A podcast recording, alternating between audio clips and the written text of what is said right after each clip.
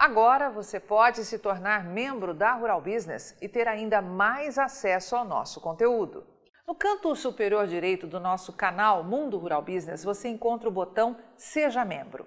Por apenas R$ 7,99 por mês, você terá acesso a muito mais conteúdo que os nossos vídeos diários.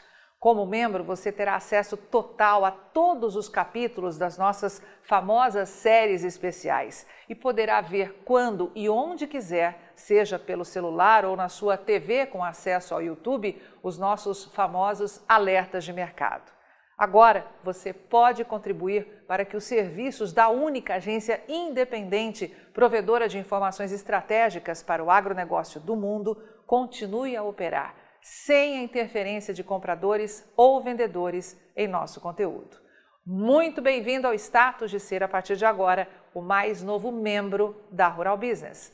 Toda a nossa equipe agradece a sua força.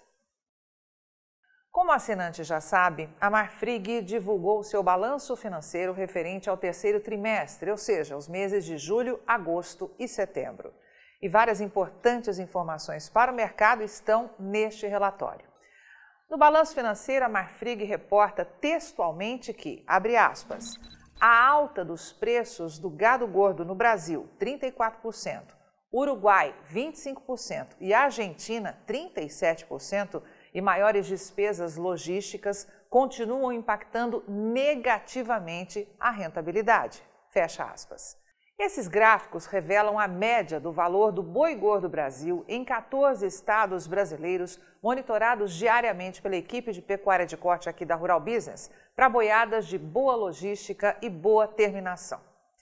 E veja que a partir do mês de janeiro deste ano, temos uma escalada de alta que segue até julho e agosto.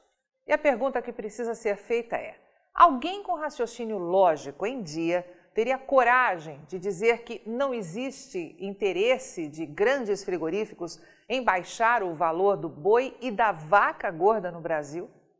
Alguém com raciocínio mercadologicamente limpo teria coragem de dizer que entramos no primeiro trimestre de 2021, que são os meses de safra, com valores superiores aos praticados nos meses de entre-safra de 2020 e jurar de pé junto que não acredita em manobra mercadológica por parte de quem tem interesse, direto ou indiretamente, de baixar o valor do gado gordo no Brasil?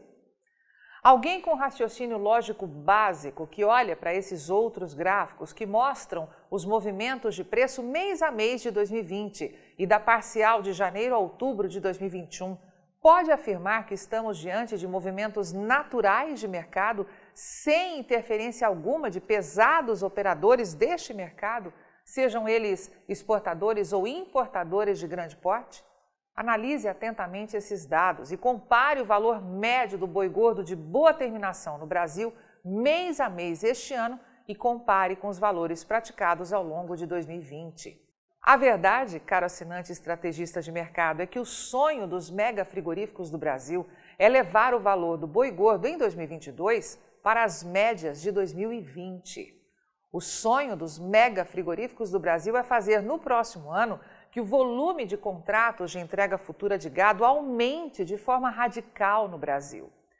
O sonho dos mega frigoríficos que operam neste país é ter sucesso no processo que, ao nosso, no nosso entendimento, já começou de integrar parte da pecuária de corte do Brasil. E esse plano começa por quebrar financeiramente boa parte dos confinadores de gado desse país. O sonho dessas mega indústrias frigoríficas instaladas no Brasil é controlar, por meio da tecnologia e o falso manto ambiental, todas as propriedades de gado magro e gordo do Brasil. Ou você acredita que frigoríficos como a JBS estão realmente muito preocupados com os incêndios naturais do Pantanal quando anunciam que a tal agenda climática é uma prioridade dentro da JBS.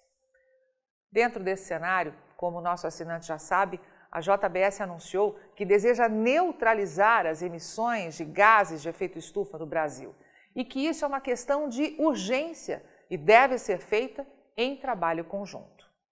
De acordo com declarações do CEO da JBS, Gilberto Tomazoni, e que estão devidamente documentadas aqui na Rural Business para consulta futura de todos os interessados e que foram feitas durante a vigésima edição do Fórum Empresarial LIDE em São Paulo e que tinha como tema o Brasil do futuro, eleições, democracia e recuperação econômica. Abre aspas. A humanidade enfrenta duas grandes emergências a segurança alimentar e as mudanças climáticas. E a ciência já demonstrou claramente que, do jeito que nós estamos indo, o planeta não terá vida. Fecha aspas. Você acredita mesmo nessa agenda climática que é contestada por dezenas de cientistas sérios, reconhecidos internacionalmente e que não são patrocinados por quem tem todo o interesse em propagar essa falsa emergência climática? Pois, ainda de acordo com o CEO da JBS, a situação é menos aterrorizante porque a humanidade já sabe qual é a solução: manter a temperatura do planeta. E para isso, precisamos neutralizar as emissões. É uma questão de urgência e de trabalhar junto. Colocamos a meta de ser zero até 2040, afirmou Gilberto Tomazoni. Júlio Brissac, analista-chefe e estrategista de mercado de pecuária de corte aqui da Rural Business, alerta que é preciso ficar muito atento à agenda climática da JBS e casar tudo isso com os atuais e sempre soberanos interesses comerciais da companhia. A pecuária de corte do Brasil não deve esquecer nunca que estamos no país com o mais rígido Código Florestal do mundo e neste sentido, meu sentimento é que estamos, em relação à JBS, diante de mais um caso de greenwash, lavagem verde, que tem como exemplo prático aquele recadinho cada vez mais disseminado em hotéis mundo afora, onde informam que toalhas ou lençóis não serão lavados para demonstrar um esforço para salvar o meio ambiente, a menos que seja solicitado, e que a ducha do seu quarto foi reduzida para diminuir o desperdício de água do planeta. Olha, não me engana que eu não gosto, desabafa Brissac. De fato, é preciso ser um grande inocente mercadológico para não entender o impacto dos altos custos de uma lavanderia para um hotel e a real preocupação do administrador deste hotel que distribui aos hóspedes esse tipo de recado. Quando a JBS anuncia que vai investir cerca de 26 milhões de reais nos próximos quatro anos em um projeto que visa prevenir e combater incêndios no Pantanal, em uma parceria com a startup Um Grau e Meio, com o objetivo de tentar reduzir em 50% as áreas queimadas, que na verdade são incêndios naturais causados pela seca, por meio de acompanhamento de uma plataforma de inteligência artificial. Você acredita que a companhia está de fato preocupada com os incêndios naturais da região? Ou o que está por trás é algum viés mercadológico? Quando se anuncia que a tal plataforma conta com uma gestão de incêndios cruzando informações via satélites, imagens de câmeras posicionadas em torres instaladas em fazendas, dados meteorológicos, histórico do fogo no local para emitir alertas em tempo real sobre casos de incêndio, além de investimentos no trabalho de campo com brigadas atuando na linha de frente do dos focos, né, como explica a JBS, todos, sem exceção, vão bater palmas, certo? Quando a JBS anuncia que o projeto, caso tenha adesão das propriedades rurais, vai conseguir cobrir uma área de 2 milhões de hectares em Mato Grosso e Mato Grosso do Sul, todo mundo aplaude, certo? Quando a empresa afirma que, para pôr em prática o projeto, vai além das equipes da Brigada Aliança, construída pela empresa também fará um trabalho de engajamento e conscientização dos produtores rurais. Muitos produtores de gado aplaudem, certo? Mas e se você olhar esse projeto como um greenwash? E se o real objetivo deste projeto da JBS for aumentar ainda mais o controle sobre os estoques bovinos nas propriedades de pecuária do Brasil e assim afinar ainda mais o seu grande projeto de monitorar em tempo real todo o processo de produção nas fazendas, não só no Pantanal, mas em todo o país, usando como tema as tais preocupações ambientais. Para quem não sabe, hoje é possível ver nos mínimos detalhes, de forma cirúrgica, via satélite e inteligência artificial, movimentos dos fornecedores de gado nas propriedades, desde que este fornecedor, que este produtor, dê consentimento para isso. Você não tem qualquer dúvida sobre projetos como esses? Você não acredita que atualmente os mega frigoríficos brasileiros estão investindo e muito para olhar com lupa o dia a dia das propriedades que produzem gado no Brasil? Você não acredita que essa é uma forma inteligente de controlar com mais eficiência a produção e a desova diária de gado dos fornecedores para os grandes frigoríficos, como a JBS? Você não acredita que com projetos como estes, o alvo é controlar não apenas quem fornece o gado, mas principalmente aqueles que não são fornecedores, colocando nas costas o falso manto ambiental e fazendo você gerar informações detalhadas da sua propriedade? Júlio Brissac alerta para os muitos perigos ocultos.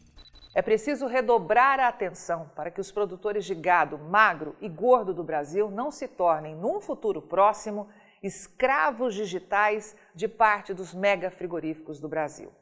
E ressalta que a primeira integração digital de produtores inocentes mercadologicamente já pode estar sendo executada, e isso pode gerar ainda mais prejuízo aos produtores de gado magro e gordo do Brasil.